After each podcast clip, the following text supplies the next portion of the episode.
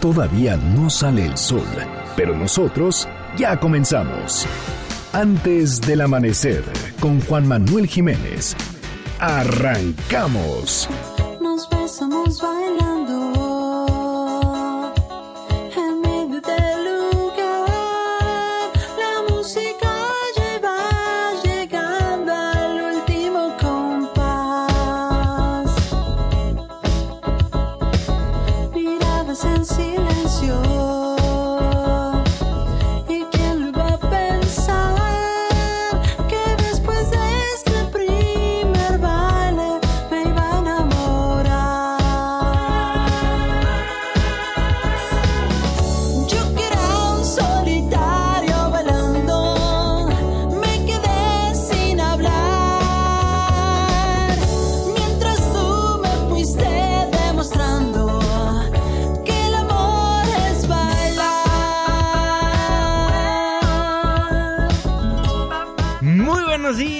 Muchísimo gusto darles la bienvenida a este espacio madrugador de MBS Noticias 102.5. Gracias por acompañarnos antes del amanecer. Mi nombre es Juan Manuel Jiménez y como todos los días, como todas las mañanas, lo invito a que nos acompañe, a que nos sintonice hasta las seis en punto para que desde muy temprano se informe de las noticias más relevantes de nuestro país en este espacio, en este programa que hacemos absolutamente todos, por lo cual lo invito a formar parte de la expresión en línea y nos deje saber lo que opina de lo que le presentamos a lo largo de estos 60 minutos de información. En Twitter e Instagram me encuentra como arroba Juanma Pregunta, Facebook Juan Manuel Jiménez y nuestro WhatsApp 55 16 34 53 95. Me fuiste demostrando que el amor es bailar. Estamos escuchando y escucharemos a lo largo de este espacio a Café Tacuba en estos momentos, el baile y el salón.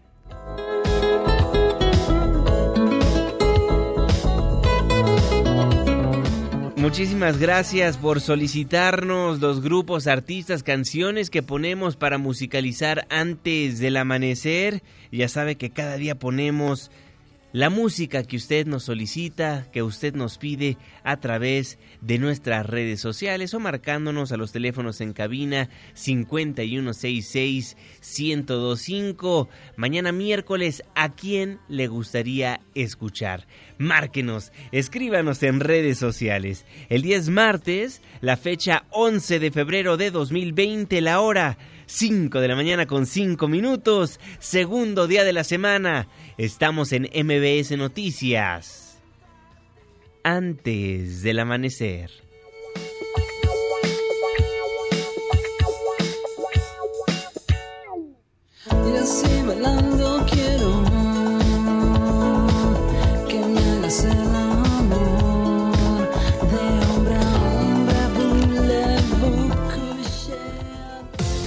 ¿De quién es el santo?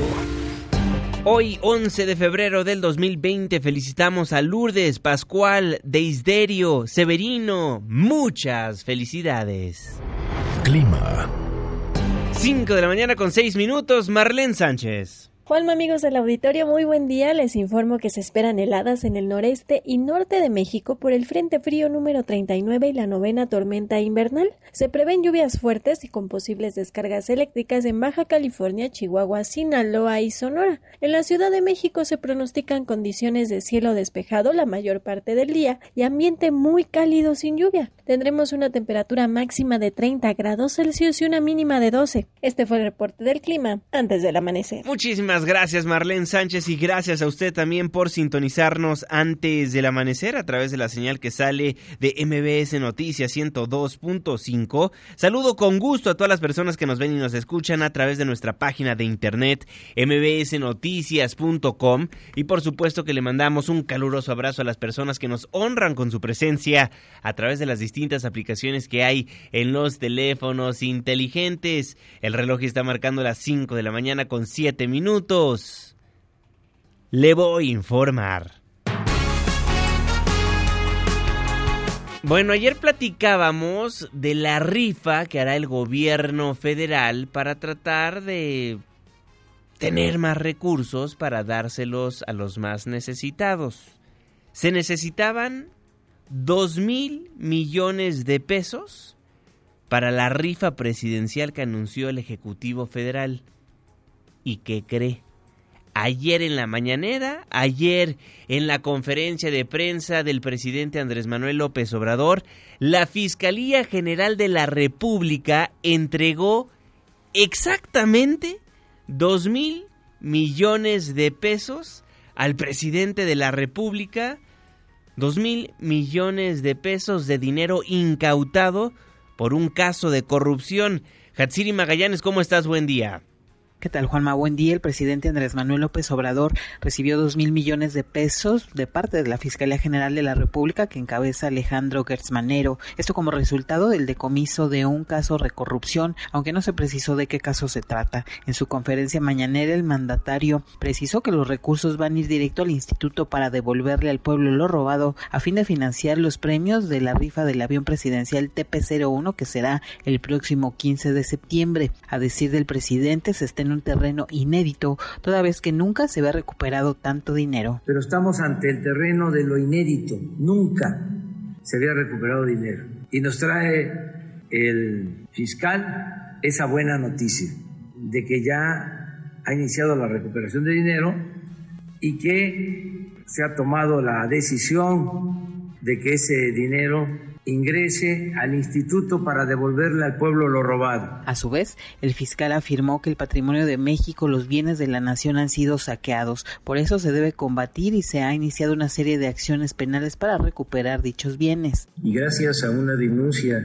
que presentó el gobierno de la República a través de la Consejería Jurídica del Ejecutivo, hemos iniciado una serie de acciones de carácter penal para la recuperación de los bienes de la nación. Hemos trabajado mucho en esto y todavía anoche estábamos terminando las, las últimas diligencias. Hoy podemos decir con mucha satisfacción que le estamos entregando al instituto un cheque por dos mil millones de pesos. Es un solo caso un caso que se inició gracias a una denuncia del Ejecutivo. La información que tenemos, buenos días. Muy buenos días, Hatsiri Magallanes, gracias por la información. A pesar de que no se dio a conocer de qué empresa se obtuvo todo este recurso económico, se dice que el dinero podría ser de un poderoso consorcio constructor, de constructores familias, Elman y Saga Tawil. Eso es lo que se dice en Radio Pasillo, como diríamos comúnmente. No se especificó de dónde salió el dinero, pero se dice que fue de esta constructora por un caso de corrupción. Y hablando justamente del fiscal Gertz Manero, ya que le dimos a conocer que entregó dos mil millones de pesos al presidente de la República, al gobierno federal, ayer Gertz Manero aclaró varias cosas. La primera, que contrario a los fuertes rumores de que presentaría su renuncia, este lunes el fiscal general de la República dejó en claro que no renunció ni planea hacerlo y también desmintió que esté enfermo tal y como se dio a conocer en días pasados. Fíjese qué curioso, me han enfermado, me han renunciado, han puesto en, mi boca palabras que no he dicho. No han informado de lo que sí hemos dicho. Parece que hay grupos a los que los estoy molestando, pero pues es nuestro trabajo. Es nuestro trabajo, dice el fiscal general de la República, Alejandro Gertz Manero. No va a renunciar ni planea hacerlo y no, no está enfermo.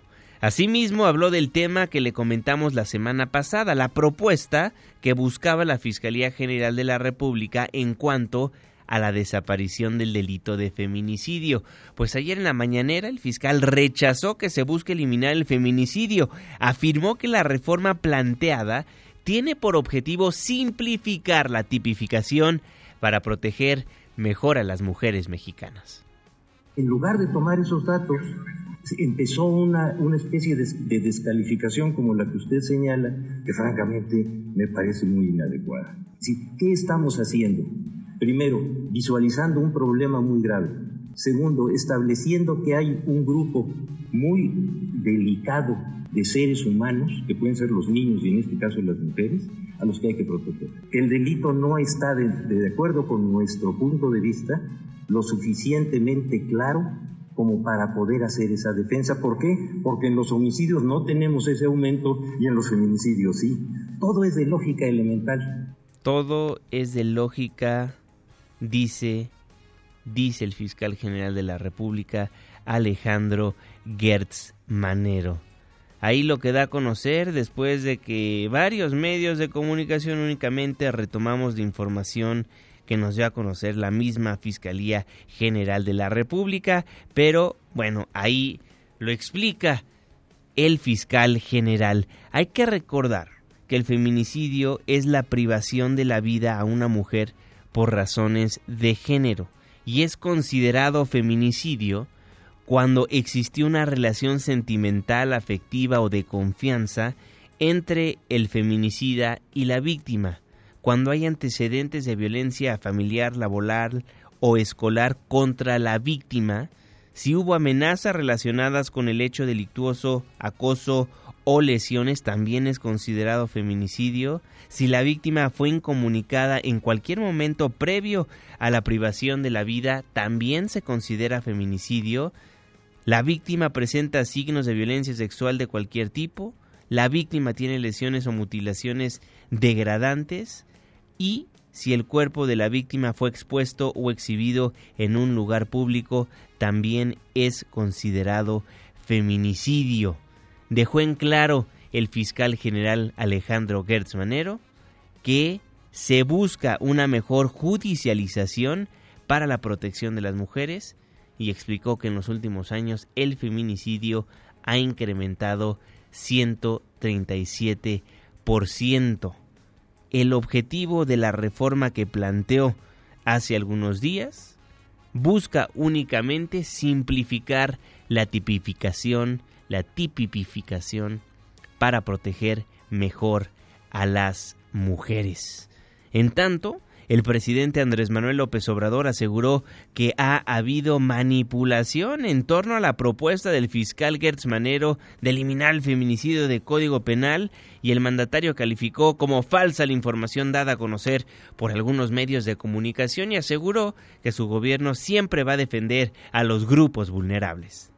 Vamos a proteger a las víctimas y de manera especial a la población vulnerable, a niños, a mujeres, adultos, y que este es un gobierno que procura la justicia, que nosotros no vamos a hacer nunca nada en contra de los derechos de los mexicanos. Bueno, aclarado el tema, dice el fiscal general que la reforma planteada tiene por objetivo simplificar la tipificación para proteger mejor a las mujeres se busca una mejor judicialización para la protección de las mexicanas. Son las 5 de la mañana con 16 minutos.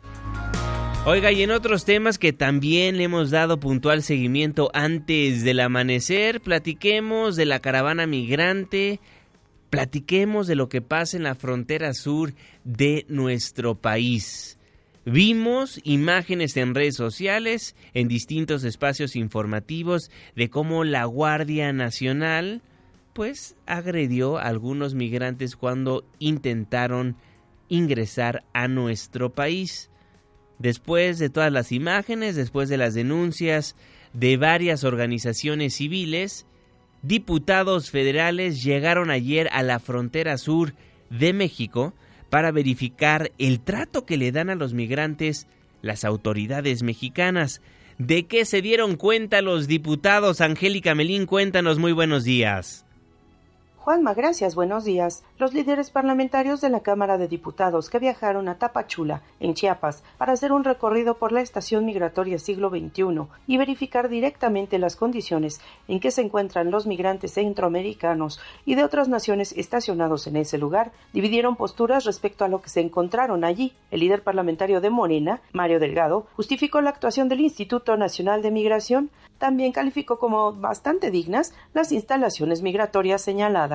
Lo que ellos nos explicaban es que es una acción eh, regular porque es un lugar donde llegan flujos migratorios todo el tiempo, mucha gente todo el tiempo, entonces tienen labores de limpieza, desinfección y mantenimiento permanente. Lo que es lo que no se puede ocultar es que la infraestructura que se tiene para la atención a un gran número de personas y me parece que hay condiciones bastante dignas. Entiendo que es de las mejores instalaciones que hay en el país para recibir una gran cantidad de personas. El coordinador del PAN y la coordinadora del PRD, Verónica Juárez, advirtieron sobre el trato vejatorio a los migrantes en ese lugar. Sin embargo, el más crítico fue el diputado de Morena, Porfirio Muñoz Ledo, quien mostró claramente sus diferencias con el diputado Delgado Carrillo. El expresidente de la Cámara de Diputados calificó como una burla y como un desastre la visita y en los siguientes términos calificó la actitud de México ante las personas que llegan al país buscando cruzar la frontera norte. Escuchemos. Fueron hostiles por momentos majaderos y ocultaron algo que ya sabemos. Desde siempre migración ha sido, por desgracia, no nos ha cambiado la mano dura o la mano peluda del gobierno. Ahora, por desgracia, pues como trompitos, dicen aliados de Trump son los trompitos, ¿sí? y luego aliados a la Guardia Nacional, que son las trompadas, y luego nos tocan las trompetas. Es el reporte. Muchísimas gracias, Angélica Melín. ¿Se dieron cuenta los diputados federales de la situación por la que pasan los migrantes cuando ingresan a nuestro país? De hecho, pintaron las instalaciones porque iban a llegar los diputados federales.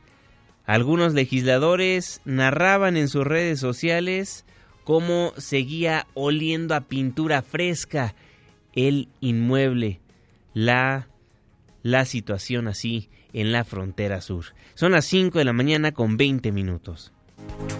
Oiga, ¿se acuerda del empresario argentino Carlos Ahumada? Bueno, pues ya fue absuelto de fraude René Cruz. Gracias, te saludo con gusto a ti y a nuestros amigos del auditorio. El segundo Tribunal Unitario en materia penal confirmó la resolución del Juzgado Tercero de Procesos Penales Federales que determinó que no hay elementos para procesar a Carlos Ahumada por el delito de fraude. El fallo del magistrado Manuel Bárcena Villanueva se dio luego de que la Fiscalía General de la República decidió desistirse de la apelación contra la sentencia del Juzgado de Procesos Penales. La resolución del tribunal abre la puerta para que el empresario argentino pueda reclamar el pago de los 400 millones de pesos que le prestó al PRD cuando Rosario Robles era su dirigente, esto con el fin de cubrir los adeudos que tenía ese instituto político. En caso de que el ex jefa de gobierno y el Sol Azteca no cuenten con los recursos, sus bienes podrán ser embargados. En agosto de 2019, el juez de procesos penales, Rodrigo Rosales Salazar, negó librar la orden de aprehensión contra Humada Kurz por considerar que no había elementos para proceder contra el empresario. La FGR impugnó la resolución, sin embargo se desistió del recurso, motivo por el cual el magistrado Bárcena Villanueva ratificó la decisión del juez. El 21 de agosto de 2013, Rosario Robles denunció ante la entonces PGR a Carlos Ahumada, a quien acusó de haber sustraído tres hojas en blanco con su firma sin su consentimiento, las cuales utilizaría para cobrar la deuda. Por estos hechos, la PGR inició la averiguación previa por los delitos de fraude específico y uso de documentos falsos. Juanma, el reporte que tengo. Muy buenos días. Muy buenos días, René Cruz. Gracias por la información. Con el fallo del magistrado Manuel Bárcena, el empresario argentino podría reclamar el pago de los 400 millones de pesos que le prestó al Partido de la Revolución Democrática cuando Rosario Robles era su dirigente. Hay que recordar que prestó ese dinero para cubrir los adeudos que tenía el sol azteca. Le siguen cayendo malas noticias a Rosario Robles. Son las 5 de la mañana con 22 minutos tiempo del centro de la República Mexicana. Con eso nos vamos a un breve corte comercial, nos vamos a la pausa. Al volver estaremos platicando de los padres de niños con cáncer, quienes una vez más se manifestaron en las calles de la Ciudad de México. El día de ayer marcharon del Monumento a la Revolución a la Secretaría de Gobernación. Nosotros estuvimos en dicha movilización, platicamos con los padres de familia, le tendremos las entrevistas antes del amanecer y después de esta movilización se reunieron con autoridades federales. En la Secretaría de Gobernación, los padres de familia se reunieron con el subsecretario de Gobernación Ricardo Peralta porque no llegó la secretaria de Gobernación Olga Sánchez Cordero a que a pesar de que por ella se cambió la junta de martes a lunes por motivos de agenda, pero quien lo recibió fue el subsecretario de Gobernación y no la ministra en retiro. También platicaremos de la situación que vive la máxima casa de estudios, eso y más, antes del amanecer, después de este corte comercial. Twitter e Instagram, arroba Juanma Pregunta, Facebook, Juan Manuel Jiménez, nuestro WhatsApp, 55 16 34 5395. Las batallas, Café Tacuba, después el reporte vial, la pausa. Y ya volvemos. Será mejor llevar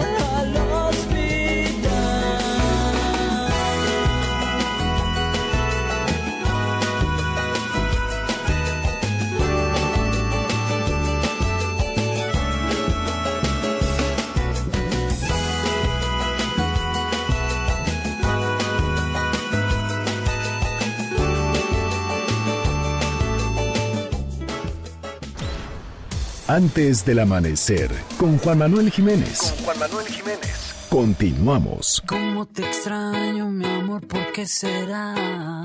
Me falta todo en la vida si no estabas. Cómo te extraño, mi amor, ¿qué puedo hacer? Te extraño tanto que voy a enloquecer.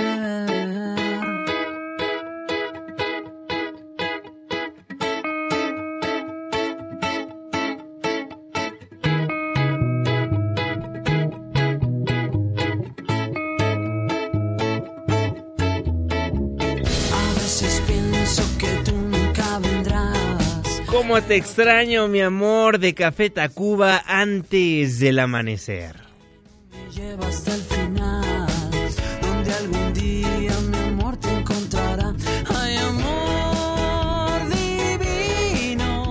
Estamos de vuelta en MBC Noticias. Gracias por madrugar con nosotros. Yo soy Juan Manuel Jiménez y me da gusto nuevamente darle la bienvenida a este espacio del 102.5. Les recuerdo que nos escuchamos de las 5 hasta las 6 de la mañana de lunes a viernes. Forme parte de la expresión en línea. Cuéntenos los problemas por los que atraviesa usted donde quiera que nos hace el favor de sintonizarnos. ¿Cuáles son los problemas de su colonia, de su barrio, de la ciudad donde nos honra con su presencia? Twitter e Instagram arroba Juanma Pregunta, Facebook Juan Manuel Jiménez, WhatsApp 55 16 34 53 95. El destino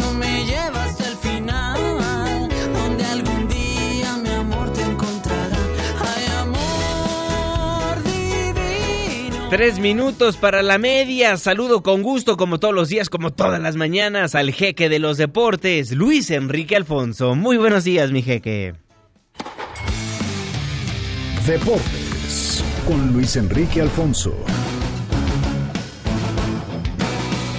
Mi querido Juanma, aquí estamos. Vámonos ya con la información. Bueno, resulta que el Chicharito, Juanma, no ha podido jugar todavía con el Galaxy en el fútbol de los Estados Unidos porque no tiene visa. O sea, no hay visa de chamba. Pues una cosa lo sabemos es cuando vas a turistear, pero las leyes estadounidenses son muy claras. Hay una visa determinada para cada acción. Pasa en México también. Muchos extranjeros que mm, están en nuestro país, en el fútbol y en otras actividades, para poder chambear, pues tienen que tener la visa de trabajo. El caso es que Chicharito aún no la tiene. En teoría tiene que estar ya esta semana. El 29 de febrero arranca la MLS cuando el LA Galaxy enfrente al Dynamo de Houston. Pero por lo pronto tirando rostro el Chicharito, ya sabes, disfrutando de la vida angelina, llenando la cartera y derrochando pues el glamour que corresponde para Javier Hernández. Bueno, platiquemos de tu chichicuilote, Juanma. Ya llegó el otro, digo último, pero siguen llegando, Juanma. Tienen harto dinero ustedes, son pudientes. Sebastián Cáceres, este jugador uruguayo que ya lo había contratado el América, Juanma, pero quedaron de que terminando el preolímpico iba a llegar al, al país. Y además checa lo que dijo, porque su, su, compañero Federico Viñas le dijo, no, pues vente a la América, porque es otro mundo, ¿eh? Otro mundo, Cuapa es como, como Dubai, ¿no? Algo así.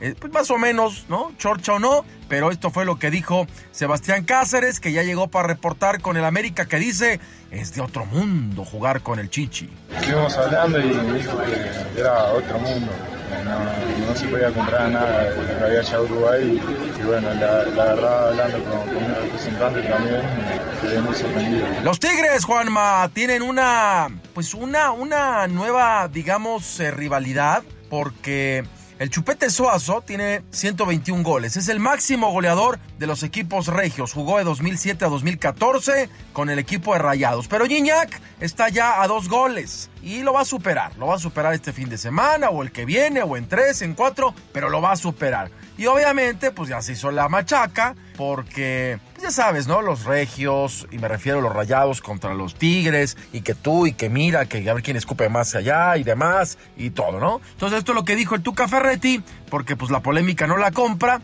y eso sí, trata de apaciguar. Ya comentamos, y Andrés, pues es el jugador que anda ahí persiguiendo a nuestro amigo del otro lado de Monterrey Suazo pues anda ahí peleando, pero yo creo que Andrés busca notar en los partidos no por perseguir a alguien, alcanzar a alguien, lo hace por él mismo, por el equipo, que sabe que es un delantero y si hace goles pues va a beneficiar el equipo, no para colgarse medallitas de que esto y que el otro. Todos los goleadores que yo conocí, pues Caviño, que es el número uno, una cantidad de goles, pero nunca con simple afán nada más de él.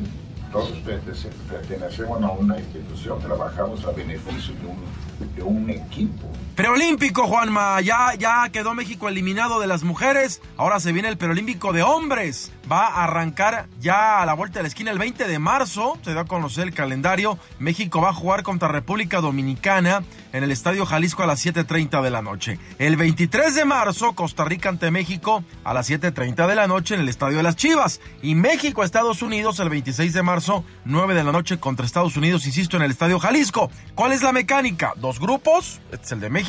Este, los que lleguen a la final están prácticamente los Juegos Olímpicos de Tokio.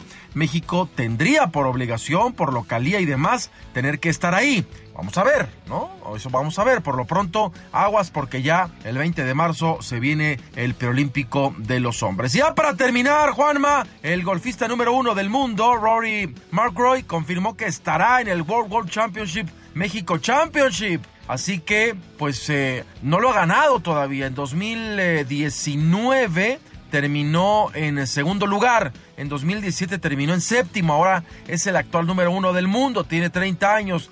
Este señor iba a estar en el, el club de gol Chapultepec, perdón, en el club de gol Chapultepec, se manda trabando la lengua, como de loro, o loro de pueblo. Bueno, eh, ahí va a estar el norinlandés, que la verdad es una de las cartas fuertes. ¿eh? Más allá si nos gusta o no el golf, es un evento fuerte en el que va a estar este, este eh, norirlandés y qué bueno que confirme y se van dando ya las cartas fuertes que van a estar en este torneo. Juanma, me despido, nos vemos en un ratito más en Hechos AM por Azteca 1 y, ya escuché, ya escuché, eh, muy, el faraón, muy sacale punta, eh, con, con, ay, es que gané porque tú haces en el Pro Gol y todo. Al coordinador también echándome carrilla. Esto lo, voy, lo vamos a tener que platicar con una cenita y con dos elodias bien, em, bien, bien cargaditas. Juanma, ustedes dicen cuándo es la cena. Y sí, debo un desayuno, pero no has puesto fecha. Y no podemos desayunar, Juanma, porque estoy chambeando, desgraciado. Solamente que sea brunch o lo podemos dejar un sabadito, ¿no? O un domingo nos vamos a la marquesa todos de la manita a, desayunar o a cenar para pagar las dos apuestas, Juanma. Pero bueno, ya me platicarás, ya me tengo que ir. Mi Twitter, arroba la deporte. Saludos. Saludos, mi querido Luis Enrique Alfonso, el jeque de los deportes. Antes del amanecer, el reloj está marcando las 5 de la mañana con 33 minutos. Resumen capitalino. En cinco años, en cinco años, la trata de personas creció en la Ciudad de México más de 2.800%. Una nota de Juan Carlos Alarcón. El delito de trata de personas en la Ciudad de México se incrementó 2.860% en los últimos cinco años, cuyos casos se concentran principalmente en la alcaldía Cuauhtémoc. De acuerdo con informes de la Fiscalía General de Justicia Capitalina, en 2014 se reportaron cinco casos y en 2019 sumaron 143 indagatorias por el delito de trata de personas, la mayoría en la modalidad de explotación sexual. En el Aeropuerto Internacional de la Ciudad de México opera una organización criminal con ramificaciones en los Estados Unidos. Es punto de reunión para llevar a mujeres con visa a la Unión Americana y en los casos donde no hay documentos son trasladadas a la frontera norte. Yasmín, originaria de Puebla, explicó a MBS Noticias que inicialmente la enamoró un sujeto al que identificó como el cowboy, quien la convenció de viajar a los Estados Unidos donde supuestamente él radica. Entonces pues ya yo compré mi boleto, llegué aquí a México y pues este, ahí fueron por mí y pues ya estuvimos preguntando lo del avión y eso. Y después mandaron el dinero y ya iban a esperar el aeropuerto, pero pues, pues ahí. ¿Sabías a qué ibas a ir allá? No, no, no sabía yo nada. ¿Ahora estás enterada qué ibas a hacer? ya estás, ya estás enterada ahora. Ya. Ya sabes, ¿a qué te iban a llevar? Pues a trabajar, es como podría decirlo, de trata de personas, o sea, trabajo sexual o algo así.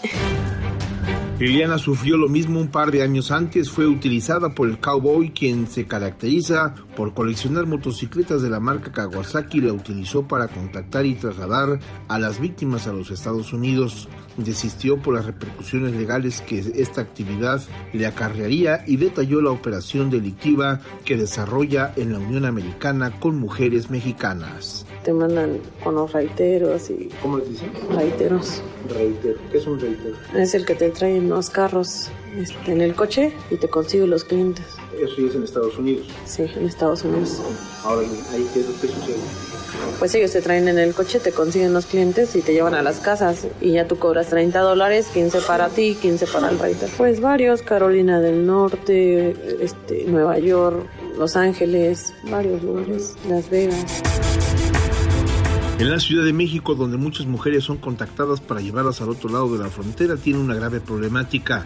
Con base en la información de la Agencia de Innovación Digital, nutrido con datos de la Fiscalía General de Justicia, en 2019 las colonias con mayor incidencia en este delito son Centro con 7 casos, Guerrero 5, Roma Norte 4, Del Valle Centro 3, Álamos 3, Doctores y Obrera 3 cada una.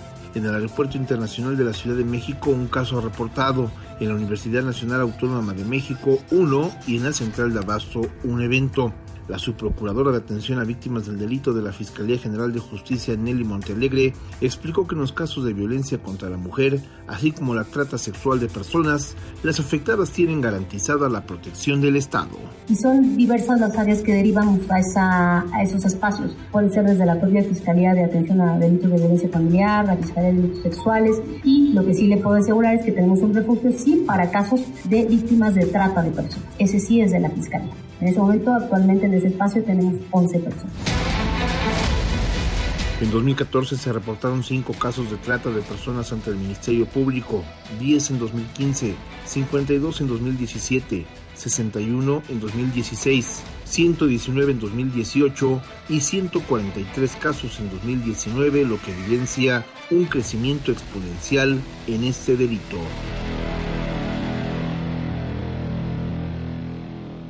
Imagínense. 2000, 2000 por ciento incrementó este ilícito en cinco años en la Ciudad de México. 2800 por ciento. Así las cosas en la capital del país. Pero ahí no acaban los casos preocupantes, las historias desgarradoras en la República Mexicana. Seguramente ha visto en las redes sociales el hashtag ni una menos. Actualmente está como tendencia. Tanto ni una menos, Ingrid Escamilla y justicia para Ingrid. Y es que Eric Francisco, un hombre de 46 años, tuvo una relación por varios meses con Ingrid, una joven de 25 años. En la madrugada del pasado 9 de febrero, los vecinos escucharon gritos y una discusión proveniente del departamento en el que vivían. Sin embargo, de pronto todo quedó en silencio. Eric Francisco llamó al día siguiente a su ex esposa para confesarle que había asesinado a su nueva novia. Ella entonces llamó a la policía.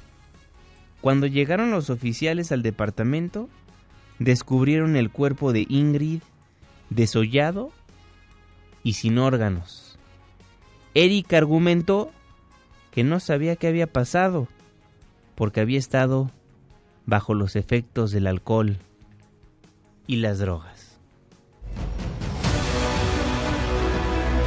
El motivo por el cual estás lleno de sangre. Por la herida en la cabeza. ¿Desangraste la cabeza con qué? Por la discusión con mi esposa anoche. ¿Discutiste con tu esposa anoche? ¿Por qué motivo? Porque se enojó de que andaba yo tomando. Y andabas tomando tú. ¿Tú en qué trabajas? Le digo que soy ingeniero civil. ¿Eres ingeniero civil? ¿Dónde desempleas tu trabajo? Es que yo trabajo, ahora sí que cuando tengo trabajo, trabajo y a veces pues simplemente no. No, no trabajas. ¿Y por qué fue el motivo que le hiciste eso a tu esposa? Le digo que empezamos a discutir. Ajá. Y seguimos discutiendo, nos empezamos a, a forcejear. Pues me dijo que me quería matar, digo, pues mátame. ¿Y luego? Y le digo, pues mátame.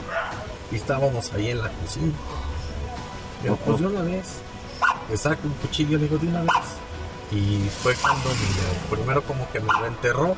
Y le digo, no, más fuerte de una vez. Y me pegó como dos veces más. ¿Y por qué la destazaste? No quería que nadie se diera cuenta. ¿Cómo fue que la mataste? Con ese mismo cuchillo que me golpeó, se lo enterré por el cuello. ¿Y dónde tiraste todas sus partes, sus piezas? Le digo. La carne que le quitaste. Le digo que al, al drenaje. Al drenaje lo aventaste. ¿Por qué quieres ocultar los hechos? Por vergüenza, miedo. ¿Sí ella tenía más familiares por aquí? No. ¿Estaba sola? Pues sí. O sea, sí tiene familiares, pero están en Ecatepec.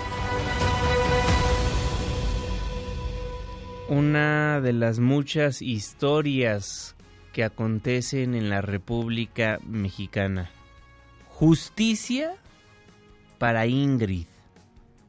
¿Hasta cuándo la vida de las mujeres seguirá siendo algo desechable? Eric Francisco, de 46 años, mató a su pareja sentimental, a Ingrid, de 25 años. Esto ocurrió el 9 de febrero. Vecinos escucharon los gritos, una discusión del departamento de donde vivían y de repente todo quedó en silencio. Lo que pasó lo da a conocer el mismo feminicida, su expareja. Mató a Ingrid. Por eso, por eso en estos momentos el hashtag justicia para Ingrid, Ingrid Escamilla, ni una menos. ¿Hasta cuándo vamos a permitir como sociedad que sigan pasando estas cosas en la República Mexicana? Los feminicidios, tristemente, siguen dando de qué hablar. Son las 5 de la mañana con 42 minutos. Y hablando de más noticias preocupantes, alarmantes y que le hemos dado conocimiento de la misma noticia ya por muchísimos días. Ayer fue un día muy movido para los padres de niños que tienen cáncer.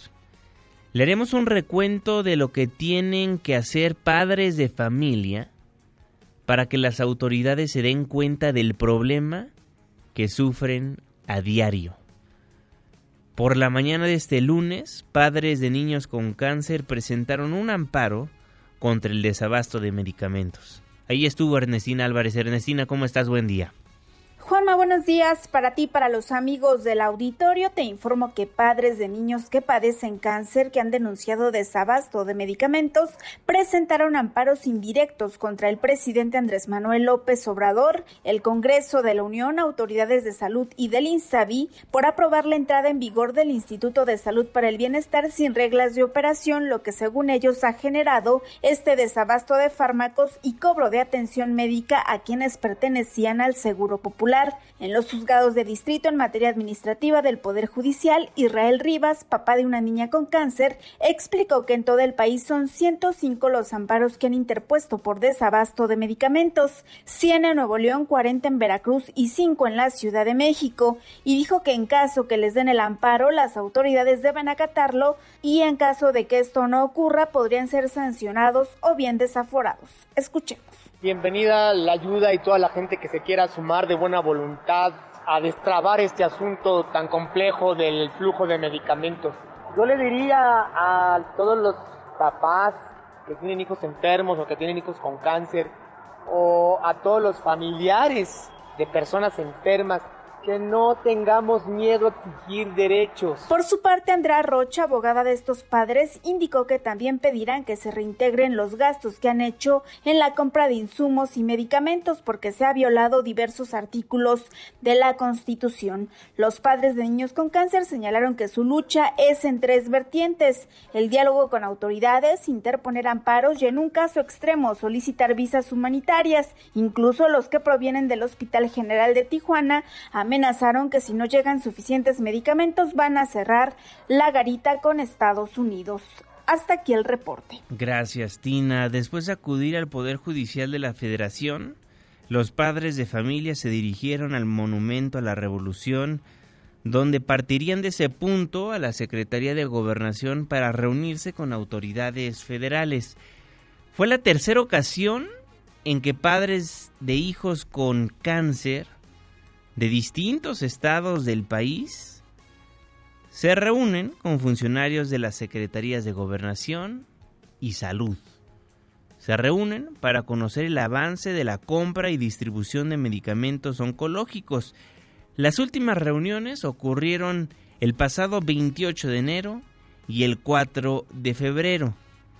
De acuerdo con los padres de familia, los estados donde hay más desabasto es Yucatán, Guerrero, Estado de México, Oaxaca, Jalisco y Baja California. Y justamente mientras caminábamos del Monumento a la Revolución rumbo a la Secretaría de Gobernación, platiqué con un padre de familia que vino desde Tijuana para darle a conocer al gobierno federal que en su estado también hay desabasto de medicamentos. Esta fue la conversación. Tijuana, una de las ciudades donde no hay medicamento para los niños con cáncer. Sí, la verdad es que no ha avanzado el tema. Es una realidad. Cada la pasada, por alguna razón, estuvimos hoy, estuvimos con la intención de saber. Vimos todos los titulares, el compromiso. El doctor Hugo Gatel garantizaba que el miércoles mismo nos llegaba. No llegó nada, pareciera una burla. En la condición de los niños, en la situación de una promesa, pues la verdad es que queremos palpar ya los insumos. ¿no? Ahora, se van a reunir nuevamente en la Secretaría de Gobernación. La pregunta parecería obvia, pero ¿qué esperan de esta reunión? ¿Qué esperan que les diga la ministra Sánchez Cordero? Básicamente ya en concreto, ¿no? O sea, ¿cuántos niños, cuánto te doto para de aquí a abril? Realmente la compra consolidada que no ha favorecido, que ni siquiera nos han respondido a quién y cuánto y cuándo se compró. Es nada más este tiempo que parece que están gastando, ¿no? Lo importante era estas reuniones y lo de carácter urgente, garantizar de aquí a abril. Responder las preguntas en concreto, ¿a quién se compró? ¿Cuándo llega? Y este periodo que había que cubrir, que iba a haber estas situaciones de crisis, ¿no? Por faltante. Originalmente la reunión que iban a sostener los padres de familia con las autoridades federales era para el martes, pero debido a la agenda de la secretaria de Gobernación Olga Sánchez Cordero se cambió la reunión de martes a lunes, pero no se presentó en dicha junta la ministra en retiro Olga Sánchez Cordero. Es una problemática que persiste desde el año pasado, el desabasto de medicamentos en los hospitales, los medicamentos oncológicos. Y se dio esta situación a conocer cuando tuvieron dificultades padres de familia para encontrar los medicamentos que sus hijos necesitaban. Por eso realizaron protestas, bloqueos, en distintas arterias viales, en hospitales de la República Mexicana, para que las autoridades atiendan sus peticiones. Se reunieron en la Secretaría de Gobernación, en el Salón Juárez, en una junta que duró alrededor de dos horas. Y a la salida, el subsecretario de Gobernación Ricardo Peralta empeñó su palabra a los padres de niños con cáncer de que a partir de este martes se restablecerá el abasto de medicamentos en todos los hospitales del país. Así lo daba a conocer.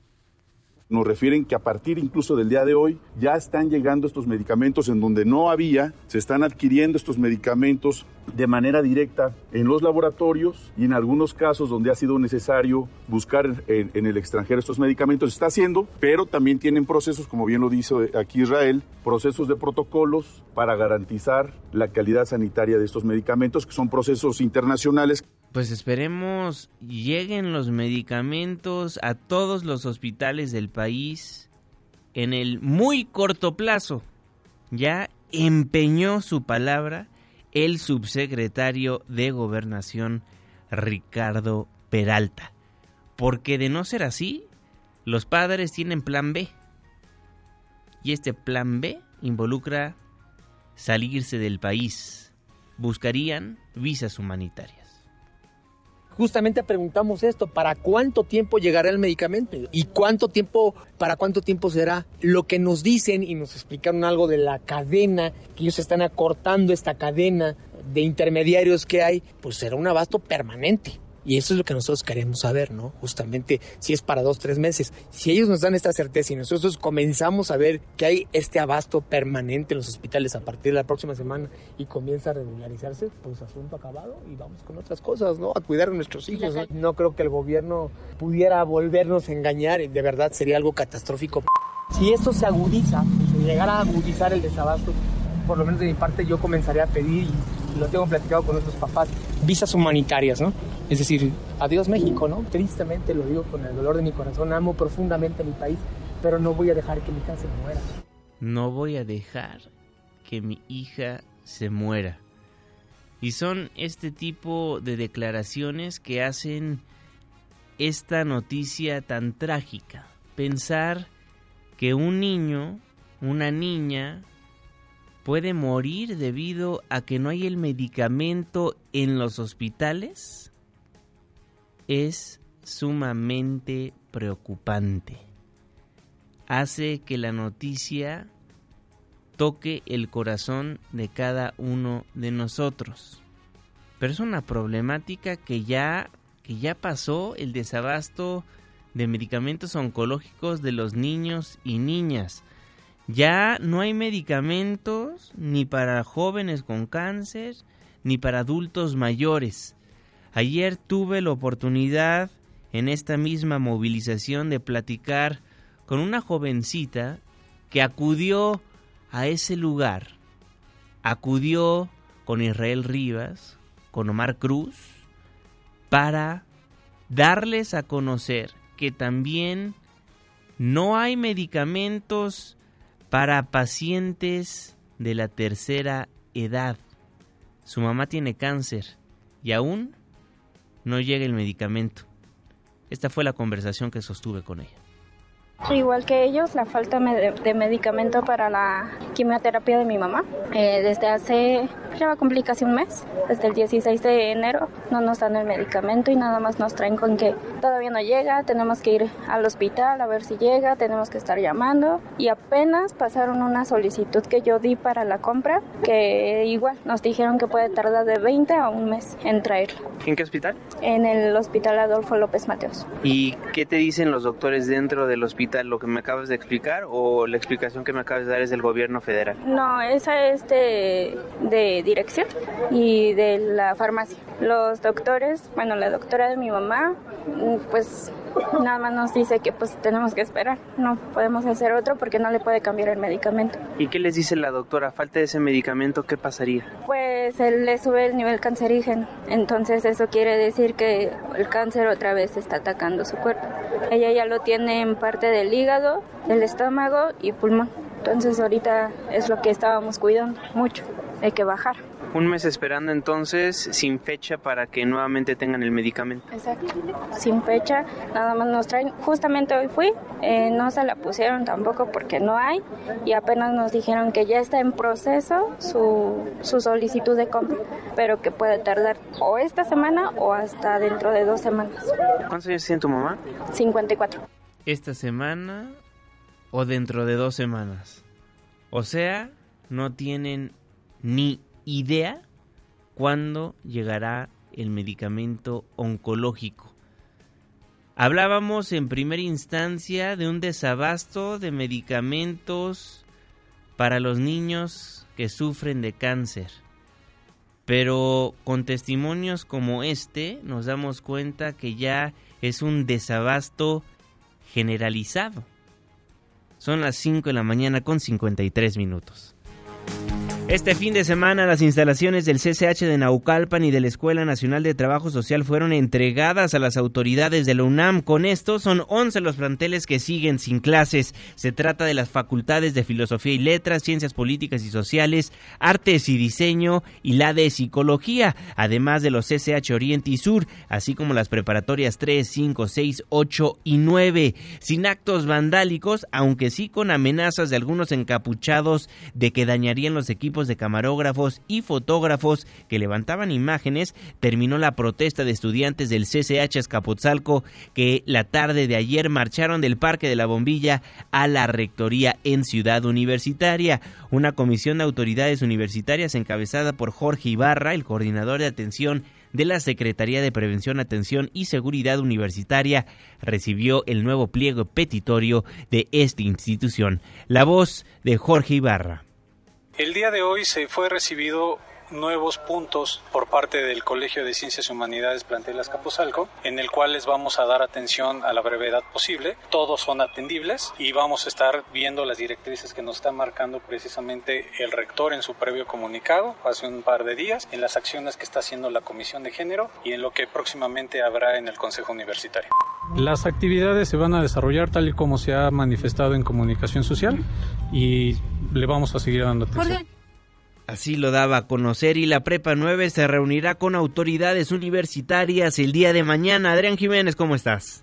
Buen día Juanma, un saludo afectuoso para ti y el auditorio. Mañana miércoles 12 de febrero en horario por confirmar, alumnos de la Preparatoria 9 y autoridades universitarias reanudarán las mesas de diálogo para tratar de encontrar una solución al paro estudiantil que ese mismo día cumplirá tres meses. Así lo confirmó la directora del plantel Gabriela Martínez en entrevista posterior a la entrega de la respuesta del rector Enrique Graue al pliego petitorio de los paristas, Martínez Miranda informó que el documento fue recibido por los estudiantes, quienes a su vez entregaron una carta de amnistía y un documento con especificaciones para que se puedan reanudar las pláticas, papeles que piden sean firmados por las autoridades universitarias. Escuchemos. Y ellos, bueno, recibieron el documento y nos dieron también un documento a firma, el cual tendremos que presentar el día de la próxima mesa de diálogo, que será el miércoles. No ha quedado todavía establecido el horario, pero bueno, llegamos al acuerdo de que tendremos una mesa de diálogo. Entre las condiciones que establecieron los estudiantes de la preparatoria 9 Pedro de Alba para reanudar el diálogo con las autoridades universitarias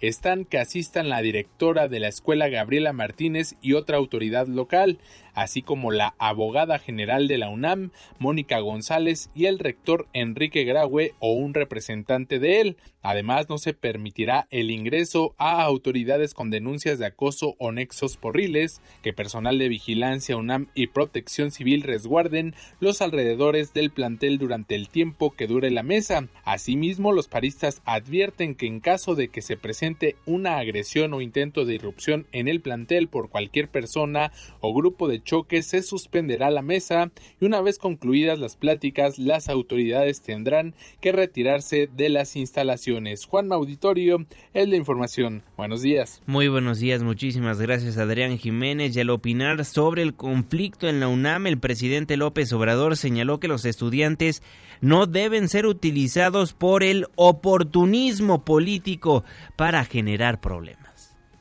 Y no deben de ser utilizados por el oportunismo político para generar conflictos. En el caso de la UNAM, yo siento que son justas las demandas de las mujeres, quieren más protección, más apoyo, eh, ser tomadas en cuenta para que no haya violaciones, estos agravios eh, deleznables, eso no tiene discusión, es una causa justa. Sin embargo, hay grupos que utilizan esa causa, que sinceramente no están por eso, están porque quieren generar conflicto. Ojalá y en la UNAM se resuelvan las cosas. No conviene a quienes defendemos la educación pública, el derecho a la educación, que se produzca un paro en la UNAM como los que hubieron, que afectaron muchísimo. Ahora la UNAM está considerada como de las mejores universidades del mundo. ¿Qué quieren? ¿Pegarle a la educación pública? Bueno, por supuesto que le estaremos dando seguimiento a lo que pase en la máxima casa de estudios. Por lo pronto, más de 10 escuelas de la UNAM siguen en paro. Son las 5 de la mañana con 59 minutos tiempo del centro de la República Mexicana. Rápidamente nuevo un comentario que nos hace llegar Arita Aguilar. Nos dice que en el IMSS donde está su abuelo tampoco hay medicamentos. Él sufre de un problema en la próstata. También nos dice que su tío, a su tío no le han dado un anticoagulante y que están preocupados por la escasez de todo tipo de medicamentos en el Instituto Mexicano del Seguro Social.